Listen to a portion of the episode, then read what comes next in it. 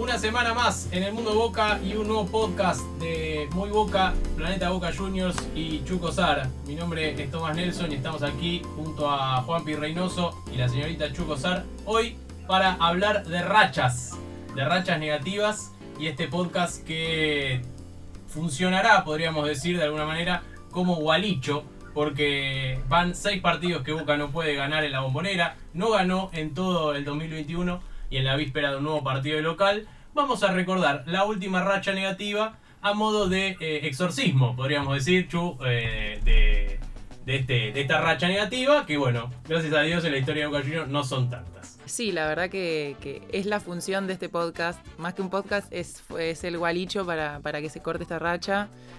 Que bueno, en realidad es como que estamos muy mal acostumbrados porque evidentemente no, no es algo tan trágico, pero bueno, como toda racha negativa hay que cortarla y, esperemos que, funcione. Exactamente. Está del otro lado el señor Juanpi Reynoso, eh, de manera aislada en su casa, pero lo tenemos de manera remota participando de este podcast. Juanpi, esperando que esté todo bien. Hola Tommy, hola Chu, ¿cómo les va? Sí, la verdad que, estamos siempre dando la cara por, por Boca y por supuesto esperando que se corte esta maldita racha de, no poder ganar de local, de no poder hacerse fuerte el equipo de Miguel Ángel Russo en la bombonera. Y queremos dejarlo claro, si se corta, eh, será toda, pero toda responsabilidad nuestra. Así que vamos por eso. Muy bien, muy bien. Bueno, como ustedes sabrán, la racha de, de Boca sin poder ganar de local. Viene, arrastra el último partido. Fue en las vísperas de la Navidad, aquel 23 de diciembre del año pasado, cuando Boca dio vuelta en la serie de cuartos de final ante Racing. En ese momento con los goles de Salvio y Villa. Eh, en la bombonera, ese fue el último partido que Boca pudo triunfar en, en, ese momento en condición de local. Uno, incluso podríamos decir, de los mejores partidos del ciclo. Yo creo que sí, más allá de que yo no sé si se acuerdan ustedes, yo lo viví con muchos nervios, o sea, porque era como que, al, si bien el penal de Villa que llegó en el segundo tiempo, llegó con bastante tiempo, no es que llegó en el minuto ochenta y pico, pero siento que al principio teníamos como un montón de situaciones y decía, este es el típico partido que no va a entrar hasta el final y que vamos a estar sufriendo. Pero claro, Boca salió con otra actitud en ese momento. Me acuerdo que se le había recriminado en la semana también por el rendimiento que había tenido con Inter pero Boca salió a llevarse por arriba Racing y la verdad que, que se jugó muy bien y creo que Boca de hecho podría haber hecho bastantes goles más. Sí, fue un vendaval de situaciones de gol en ese momento. Eh, ya después de aquel partido viene el Superclásico, el primer Superclásico en el día 2 de enero de 2021, aquel empate en uno, ¿no? Con el gol de de Villa. No, perdón. No, el de 2 a 2. Empate, empate, en 2, exactamente. Primer gol de Guanchope, nos lo dan vuelta a ellos después de que expulsaron a, con goles de Girotti y de Borré. al revés, en realidad, primero Borré, después Gigliotti. Y el gol de Villa en el final. Y el gol de Villa que sufrimos mucho. Nos gusta, nos gusta sufrir. Sí, ¿ah? obvio. Boca nunca, eh, nunca teme luchar. Y, a lo Boca. Y nunca eh, para de sufrir, podría ser. Después, eh, inmediatamente después, vino ya el, el 0 a 0 con, con Santos. Eh, ya después de la eliminación de Santos, el primer partido fue el, primero de este torneo con Gimnasia. Eh, Gimnasia 2 a 2. Después viene el, 1 a 1 con Sarmiento.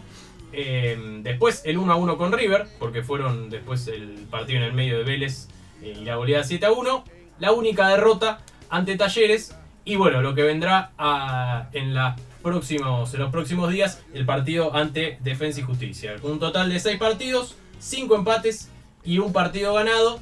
Eh, perdido, en realidad. Perdido, perdón. Un partido perdido. Y bueno, obviamente la estadística diría que Boca nunca ganó en el 2021 en la Bombonera. Suena re dramático. Sí, no, sé si es dramático, pero sí un poco extraño, porque Boca acostumbra por lo general eh, en los campeonatos y en las competencias internacionales a hacerse fuerte de local y que no haya ganado en lo que va del año, que tiene tres meses, tampoco tiene tanto, cuatro por lo menos cuando la gente también está escuchando esto, digo, eh, no sé si es dramático, pero por lo menos a mí me empieza a preocupar, porque creo que ningún equipo que aspire a ser protagonista eh, puede dejar pasar tantos puntos jugando, jugando de local. Sí, con, muchos cambios, eh, Boca ahora de, de, sistema, de nombre, de partido a partido, al parecer mantendría por lo menos el esquema que fue de lo que fue el, empate ante Independiente. Eh, veremos si los nombres en el medio son los mismos. Eh, al parecer, Cardona, que está terminando eh, su recuperación de una lesión, no va a llegar al partido. Pero bueno, seguramente la, la actualidad, cuando vos estés escuchando este podcast, nos haya pasado por arriba. y por ahí ya es sábado a la tarde y Boca está por detrás de la cancha y ya sabes el equipo confirmado. Así que todo puede pasar. Pero bueno, la cuestión acá es cuánto tiempo pasó desde que Boca no tenía una racha similar. ¿Cuánto tiempo pasó desde que Boca no tenía una racha similar a esta? Eh, y como aquí Chu ya sabe la respuesta, porque estuvimos preparando este episodio. Juanpi, ¿cuándo crees que fue la última vez que Boca no ganó seis partidos seguidos en la bombonera? Uy, a ver, tengo que hacer memoria porque de verdad no recuerdo eh, una racha tan adversa, o por lo menos eh, con varios traspiés en el camino. No sé, voy a tirar por tirar al aire, así de improvisado nomás, y me imagino que, que quizá con Borghi o con Falcioni al principio de su ciclo. No sé si estoy errado. Está cerrado, está cerrado. Es, Ahí sonaría una charla. Va a ser algo muy sorpresivo. Sí, muy sorpresivo. Porque estamos hablando de tiempo de Falcioni y tiempo de Borghi, son más o menos 2010, 2011. 10 años O antes. sea, 10 años atrás. Y tenemos que irnos 10 años para atrás. Para llegar al 2001. Que fue, paradójicamente, Carlos Bianchi. El técnico en el cual estuvo 6 partidos sin ganar en la bombonera de manera consecutiva. ¿Qué tal? ¿Qué me contás? Ah, no lo puedo creer, ¿eh? de verdad que esto no, no está actuado, le contamos a la gente que escucha esto. Eh, de verdad no lo puedo creer, pero necesito saber esa lista de partidos, o por lo menos el contexto en que Boca no pudo ganar seis partidos de local con Bianchi en. Sí. Encima. Con Bianchi el banco, sí, sí. Pero es tan grande el señor Carlos Bianchi, porque, o sea, nos ponemos de pie para nombrarlo, que entre medio se dio el lujo de ganar una Copa Libertadores. O sea, es muy Bianchi eso, muy Bianchi. Totalmente, muy Bianchi. En el medio pasó una semifinal y una final de Copa Libertadores, así que vamos a empezar con el derrotero, más que nunca. Eh, esto comienza en la fecha 18 del clausura eh, 2001, eh, más precisamente un 4 de junio en un empate 4 a 4 con Chacarita. Ese es el primer partido que, que- que arranca esta, esta, esta racha. Tres días después tenemos el 2 a 2 con, con Palmeiras en la, en la semifinal de, de aquella Libertadores del 2001 con lo- los goles, el primero Guillermo, el de penal. ¿no? Después se lo dan vuelta a Boca y el Chipi Barijo tras una gran apilada de Román marca el 2 a 2. Ese es el segundo partido. El tercer partido obviamente es la final. Es la final de vuelta. Boca había ganado 1 a 0 en el Azteca a Cruz Azul y llega a la bombonera y pierde con aquel gol de Paco Palencia. Insólito partido, o sea, increíble, o sea, salimos campeones igual, pero increíble haber perdido ese partido en la bombonera, se venía abajo, o sea, no lo puedo creer todavía. Sobre todo por lo que atajó el Conejo Pérez, nunca... En su vida. Eh, que casi im- imitó a, a Michael Jordan en, en The Last Dance, ahí con... Flotaba en el aire, me acuerdo de sacar una pelota a Riquelme. Había tomado los poderes de, viste, de Space Jam, Sí, sí. era como que tenía todos los poderes ahí. petizo, bajito y sacaba todo, era una, una cosa increíble. Eso fue el 28 de junio, te, ju- te cuento, Juanpi. Eh, pero bueno, fue toda algarabía y diversión aquella noche después del sufrimiento en los penales. Recuerden lo que sufrió. Román esa noche. Román solo, o sea, todos casi nos morimos. Sí, sí, sí, un partido eh, por supuesto, ni hablar, hablamos de final de Copa Libertadores.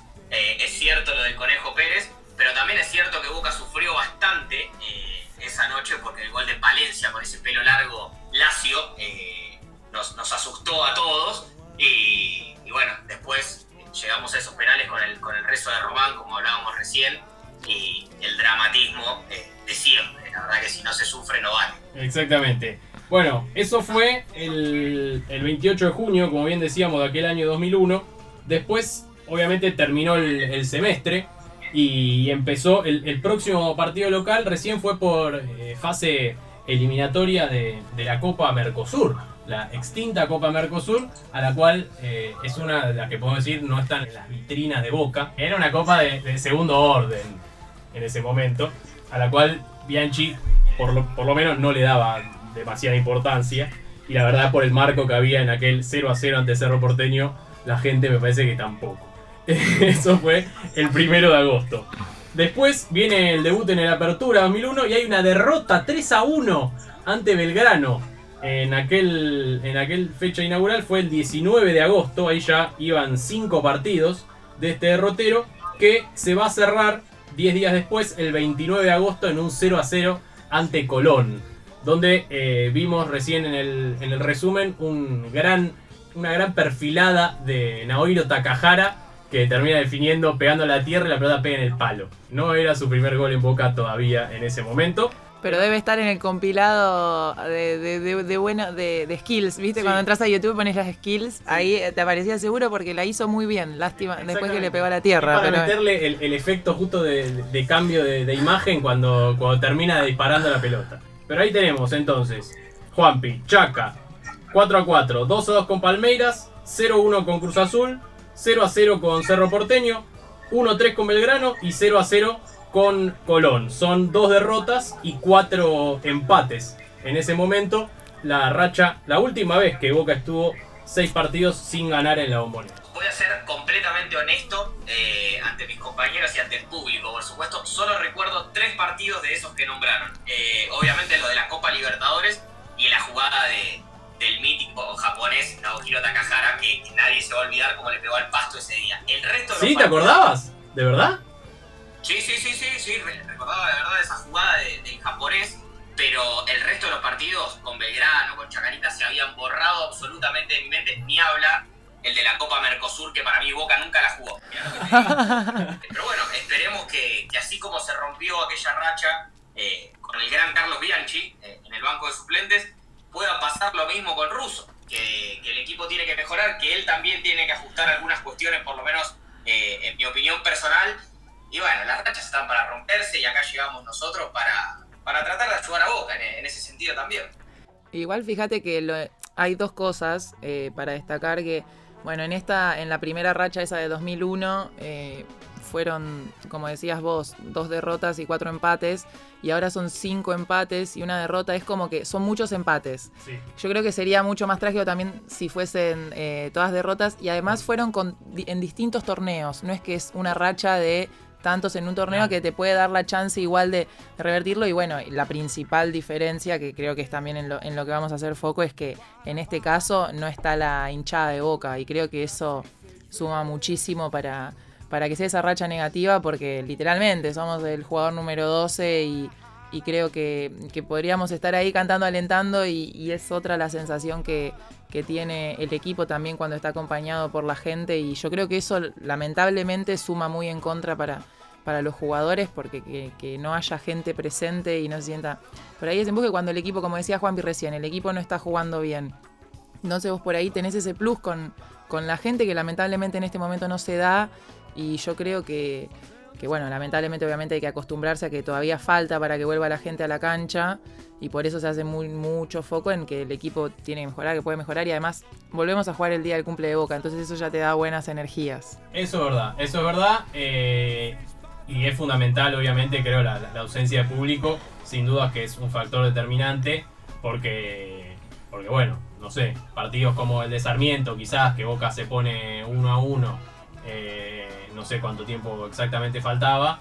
pero- Faltaba, faltaba bastante, había- sí, eso, sí, sí, había tiempo. que faltaban como 20 minutos, un partido sin público. Te empuja, la gente te empuja. Más allá de que uno, obviamente, no es que no, no decimos que los jugadores no van a querer ganar, obviamente querés salir, pero el empuje que te da la gente es fundamental. Yo me acuerdo de miles de partidos de estar en la cancha y que es todo eh, empuje de ir para adelante, que, que la gente ayuda a dar vuelta a partidos, ayuda a mantener muchas situaciones y, no es el mismo no es el mismo temple, el mismo ímpetu con el que vas para adelante y tampoco es el mismo temple con el que salen los otros equipos. No es lo mismo jugar con la bombonera llena que tenés todo en contra. No es la misma seguridad que te da jugar con, con la cancha vacía, lamentablemente. Es, es otra la actitud con la que salen los otros equipos también a jugarle a boca. Sí, obvio. Y el rival se te anima, se te anima mucho más. Exacto. Eh, por más que obviamente ha, ha sucedido que rivales le han ganado partidos a Boca en la bombonera en el último minuto, pero, pero bueno, obviamente por ahí un partido como el de Talleres no se daba de esa manera. Eh, si bien, bueno, justamente Talleres fue uno de los que eh, alguna vez le ganó a Boca eh, sobre la hora. Pero bueno, me parece que, que iba por ese lado este, este episodio que, que ya va llegando a, a sus 15 minutos. Así que eh, nosotros nos vamos a despedir acá, vamos a cerrar, siempre invitándolos a ustedes a que escuchen eh, nuestros podcasts aquí en el canal de Muy Boca en Spotify, pero también obviamente eh, seguirnos en las redes de Muy Boca, que son Muy Boca en Instagram y en Facebook, eh, Muy Boca Web en Twitter, en las redes de Chu, que son, Arroba Chucosar, tanto en Twitter como en Instagram. y en las redes de Planeta Boca Juanpi, que son, Arroba Planeta Boca, como siempre digo, fácil eh, y rápido, simple. exactamente, arroba Planeta Boca en todas las otras redes. Así que nosotros nos vamos a encontrar la próxima semana o en unos próximos días porque se viene el cumpleaños de Boca y seguramente algo también armaremos.